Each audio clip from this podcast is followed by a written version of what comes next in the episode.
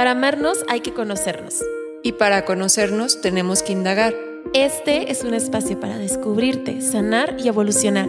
Mi nombre es Giovanna Zorrilla. Y mi nombre es Hannah Anda. Hablemos desde la raíz. Hola, bienvenidos al segundo capítulo de nuestra temporada 7 y bueno, vamos a estar dando seguimiento acerca de cómo mejorar nuestra relación con la comida y para eso vamos a estar hablando sobre la importancia de amarnos a través de ella. Eh, preguntas como si comes demasiado rápido, y apenas saboreas la comida o por ejemplo compras caprichos constantemente o antojos que no estaban en la lista de compra o si te pesas constantemente o si sientes culpa después de comer. Todas estas preguntas, si la respuesta fue sí, tienes definitivamente que quedarte a escuchar este episodio. Hanna, bienvenida. Hola, les saludo con mucha emoción. Ya es el segundo episodio de esta temporada y ahora sí, vamos a entrar más en el tema de la comida, de aquellos, aquellas funciones que tiene en nosotros. En el episodio pasado tratamos de concientizar un poquito acerca de la importancia de entender la relación que tenemos con ella y en esta vamos a asociarla mucho con el tema del amor. ¿Por qué? Porque la realidad es que la comida es una genial manera de demostrar amor, pero no solo hacia los demás, sino también hacia nosotros mismos. Si tú te fijas, este, realmente cuando queremos demostrar amor, Muchas veces, pues no sé si escuchamos que alguien dice, es que me encanta el platillo de este lugar, no sé, alguien lo intenta recrear o de pronto si a alguien le gusta mucho esa receta, pues tratamos de hacerla, tratamos de cocinar para los demás. las abuelitas generalmente expresan su amor a través de la comida, la familia, la, cuando queremos hacer a lo mejor alguna convivencia. Eh, familiar es mucho el buscar quién va a traer cada cosa, qué vamos a comer, quién va a cocinar cada cosa, nos emociona lo que vamos a comer, qué rico el fin de semana voy a ir a la casa de mi tía y vamos a hacer esto. Entonces, la comida es este, es este punto de vínculo entre las personas, pero también puede ser un gran punto para vincularnos con nosotros. Se dice que la comida pues está involucrada en un circuito que nosotros tenemos que se llama circuito de recompensa. El circuito de recompensa está ubicado en nuestro cerebro e involucra algunos neurotransmisores muy importantes, que son la norepinefrina, la oxitocina y la dopamina. Y estas vamos a decir que son hormonas muy similares a las del amor y el placer. Entonces, nuestro sistema de recompensa se activa cada vez que nosotros comemos algo que nos gusta o cuando estamos asociando la experiencia con un alimento que nos gusta mucho, ¿no? Entonces, ¿qué pasa? Cuando nuestro sistema de recompensa se, se, activa, nos gusta, nos encanta, entonces buscamos más de esa experiencia. Por eso es incluso que se dice que la comida puede llegar a ser una adicción, porque este sistema de recompensa está tan, tan, tan activo que después necesita mayores cantidades o mayores experiencias para seguirse activando y seguir produciéndonos esa sensación de placer. Entonces ya vimos que la comida tiene este poder de hacernos sentir mucho. Así que, em, pues bueno, va a ir muy relacionada a lo que sentimos también con, con el amor. Y bueno, ¿cómo es que lo podemos empezar a relacionar con nosotros? Eso también ahorita lo vamos a platicar. Sí, definitivamente es algo inevitable el que la emoción esté, se vincule con la comida.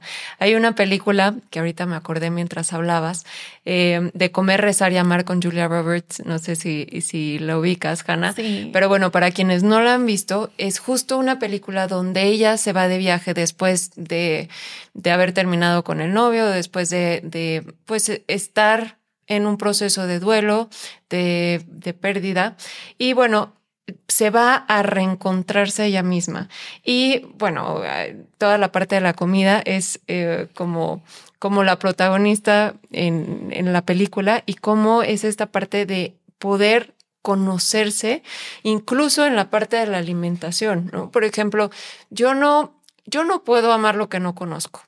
Y si yo estoy viviendo en un piloto automático, yendo, como robot, eh, desayunando en el coche, sin siquiera saber si estaba rico, si no, si era mucha cantidad, poca, si, si me gustó o no me gustó, si simplemente comí por comer porque ya estaba apurada para llegar em, al trabajo y porque tenía una junta importante y, y la comida igual porque tenía prisa y la cena, pues la verdad es que tenía poco interés y ni siquiera presté atención, pues caemos en este modo de piloto automático que eso, pues nos aleja mucho de conocernos a nosotros mismos.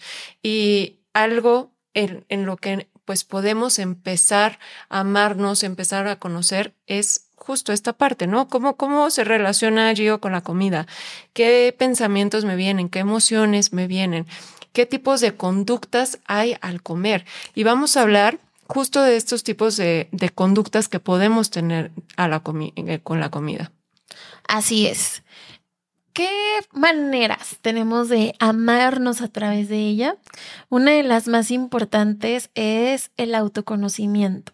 Como lo hablábamos en, iba a decir en sesiones pasadas, el capítulo pasado, eh, la comida tiene un poderoso componente de ayudarnos a identificar cómo nos sentimos. Dependiendo de lo que comemos, podemos saber si estamos pasando estrés, podemos sentir tristeza, si estamos sintiendo alegría, porque de pronto recurrimos a algunos alimentos para sentir cierto confort o cierta contención. Este, e, esta, esta parte de empezar a hacer la asociación de cuáles alimentos me ayudan, la hacemos desde chiquitos o la podemos hacer ya más grandes, ¿no? Pero, por ejemplo, eh, generalmente cuando vamos a una, a una nueva ciudad, pues sí queremos, o a un nuevo país, queremos probar la comida de ese país. Pero si tú vas y te quedas a vivir en ese país, es posible que vayas a buscar cuál es el restaurante con la mejor comida mexicana que existe aquí. ¿Por qué? Porque vas a querer sentir ese, ese vínculo, esa, esa conexión, ¿no? Y en el momento en el que tú eh, empiezas a buscar eso, te vas a dar cuenta de que a lo mejor necesitas conectar con tu entorno, de que tal vez estás extrañando a tus amigos, estás extrañando a tu familia, estás extrañando tu cultura, te gustaría ver alguna película eh, mexicana, pero que la comida no es la única manera de contención, sino que podemos encontrar otras, otras maneras de hacerlo. Así que esa sería la primera, buscar el autodescubrimiento a través de la comida. Y eso lo hablamos un poquito más a profundidad en el episodio pasado para que lo escuches. Entonces, esta sería una de las primeras. Y la otra es cómo tomas el momento de la comida como algo importante para ti. ¿Qué va a significar esto? Que yo me tomo muy en serio desde el momento en el que voy a cocinar. Desde el momento en el que elegí qué iba a utilizar para cocinar, lo lavé, lo desinfecté, lo traje desde el mercado y ahora lo convertí en este platillo que estoy a punto de comerme el día de hoy y me tomo el tiempo para comer sentada, por ejemplo, que es algo que muchas veces no hacemos. Yo eh, suelo de pronto como que estar cocinando y estar picando de lo que estoy cocinando porque ya tengo hambre, pero luego como que ya quedé satisfecha de estar picando, entonces realmente nunca comí sentada, pero luego me da hambre como un poquito más pronto porque de alguna manera no tuve la experiencia de comer que es la que me brinda la saciedad. Entonces, una manera de fomentar el amor a través de la comida es tomándola en serio, tomándola como ese momento en donde estoy nutriendo a mi cuerpo, brindándole a mi cuerpo lo que necesita para poder seguir con las actividades tan importantes. Y esto te lo menciono porque muchas veces la hora de la comida la vemos como un estorbo, como, ah, es que tengo que comer, bueno, algo rápido, lo que me encuentre. Y no nos dedicamos el tiempo de preguntarnos qué me está pidiendo mi cuerpo, qué necesito en este momento, que nos brinda muchas respuestas de en dónde estamos física y emocionalmente. Como comentábamos, eh, definitivamente existen diferentes conductas y aquí hay algunos tipos de conductas que finalmente nos alejan de tener una relación sana. Por ejemplo, la compulsiva. La compulsiva es esta que no, no razona, reacciona en, de forma inmediata, ¿no? Entonces, quiero comer y lo devoro. O sea, ni siquiera proceso si me gusta, no me gusta, simplemente como. Son estas personas que por lo general llegan a tener problemas o trastornos de atracón al ir, por ejemplo, a la cocina y me como la pizza, pero además la malteada y además el sándwich y además la bolsa de papas que se quedaron ahí en un periodo de tiempo muy, muy corto y, y de una forma que pues al terminar, lo único que me va a generar es culpa, es arrepentimiento. Entonces, aquí lo que puedes hacer para empezar a amarte a través de la comida es realizar pausas, es empezar a razonar antes de reaccionar. Por ejemplo, si en ese momento quiero la bolsa de papas, primero hacerme la pregunta, ¿realmente tengo hambre?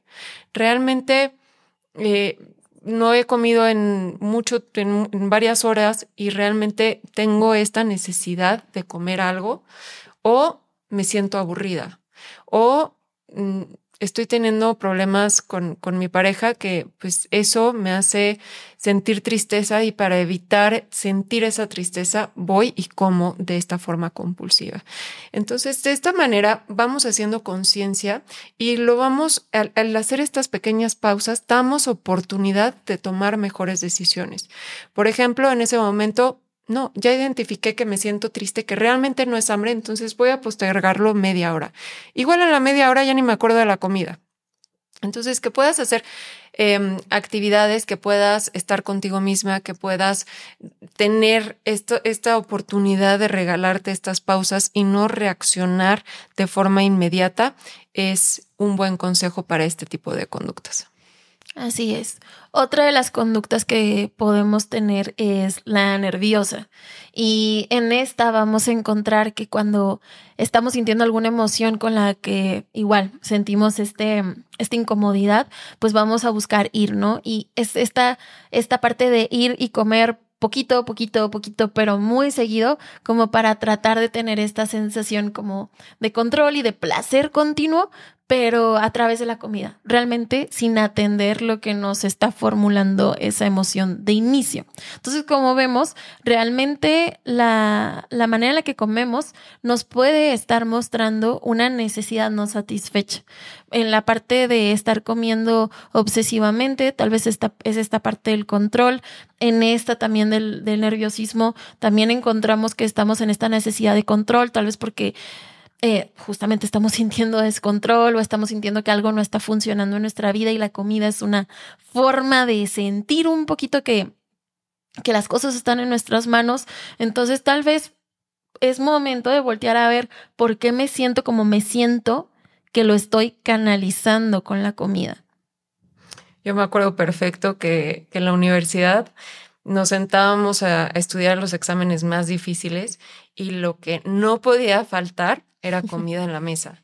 De verdad, era una picadera impresionante y de, de, una forma pues muy nerviosa para poder saciar esta incertidumbre de si vamos a pasar o no el examen. Sí. ¿No? Entonces es, es esta parte de identificar ¿Por qué estoy teniendo esa conducta? Y finalmente, lo que, lo que decíamos anteriormente, ¿realmente es hambre o realmente estoy nerviosa? Porque si estoy nerviosa, entonces mejor hago una técnica de relajación, como por ejemplo técnicas de respiración, o me pongo a meditar, o eh, empiezo a liberar tensión de, otras, de, otra forma, mucho más eh, sana que el estar picando. Igual y también me, me, pongo horarios específicos para justo lo que, lo que tú comentabas que te pasaba, ¿no? Que de eh, por estar picando y luego ya te llenas y luego tienes antojos después. Entonces, como fijar un horario en donde realmente puedas tener tu comida completa.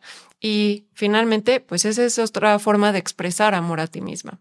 Otra forma de, otra conducta es la, es la obsesiva.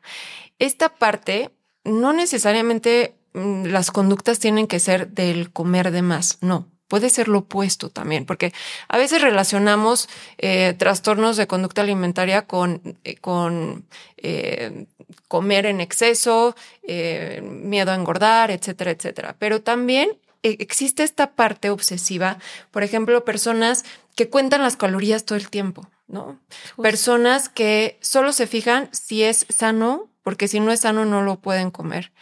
personas que van al súper y se fijan en las etiquetas a ver qué, qué, cuáles son los ingredientes y si tiene algún ingrediente que pues ellos consideran que, que, no, que no está bien, pues entonces no lo compran, ¿no? Estar centrando su atención completamente en los alimentos y si, si es sano o no para la persona, ¿no? Y esto, pues, genera también eh, consecuencias negativas, como por ejemplo desnutrición en algunos temas, ¿no? Eh, eh, un déficit de algún nutriente por estar tan obsesivo en que sea saludable, pues no estoy centrando mi atención en otro tipo de nutrientes que quizá no estoy considerando en, en, en mi alimentación del día a día.